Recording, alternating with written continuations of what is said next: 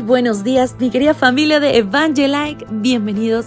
Comienza la primera reflexión de este 2024 de 366 que tendremos. Para este año, completamente al azar de la autora Olivia Gold, será el libro donde basaremos todas nuestras reflexiones. Ella nos comparte que durante todos estos días examinaremos objetos diferentes, desde llaveros, pétalos, una margarita, un auto de juguete, etc., que parecieran ser insignificantes, pero observaremos cómo pueden enseñarnos algo acerca de cómo vivir una mejor vida, una que sea más cerca de Jesús. ¿Qué te parece si comenzamos el primer día de este 2024? ¿Cómo se debe? Abriendo nuestras Biblias en 2 Corintios 12, versículo 9. Y me ha dicho, bástate mi gracia, porque mi poder se perfecciona en la debilidad. Es el abrepuertas del garage nuestro título de hoy. Toqué el interruptor de la luz. Nada. El huracán Sandy no había destruido nuestro pueblo pero el fuerte viento había cruzado por el vecindario, echando por tierra los cableados y repartiendo ramas de árboles por doquier.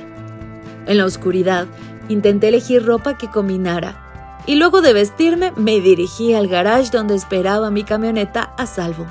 Desafortunadamente, cuando toqué el abrepuertas del garage, recordé otra vez que no había electricidad. Estaba atrapada. Bajé de la camioneta y comencé a tirar y empujar la puerta del garage sin éxito. Tiré de todas las palancas y manijas, pero nada cedía.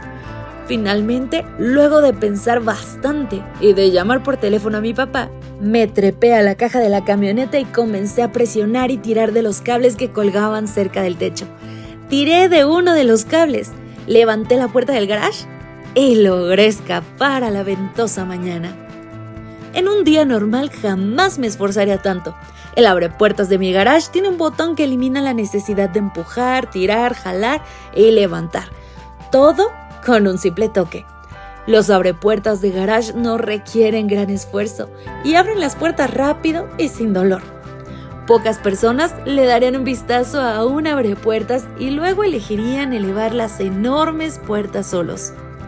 Demasiado a menudo intentamos controlar nuestra vida del modo más complicado. Pensamos que tenemos que hacer todo el trabajo duro nosotros para escapar del pecado. Nos prometemos que dejaremos de chismorrear, que nos ofreceremos de voluntarios en un comedor comunitario, que dejaremos de criticar a nuestros padres. Pero Dios no quiere que hagamos esto solos. Proveyó una solución más fácil.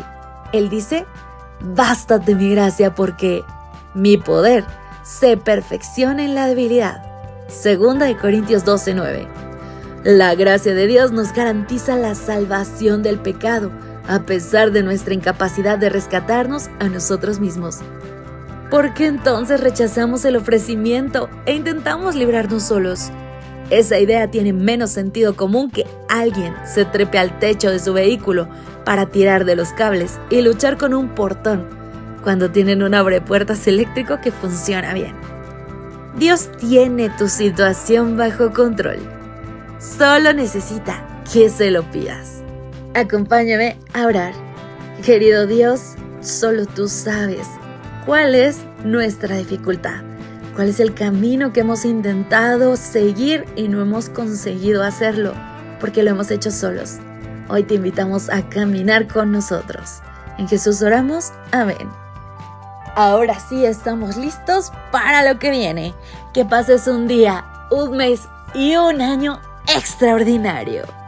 Me despido por hoy. Maranata. Gracias por acompañarnos. Te recordamos que nos encontramos en redes sociales.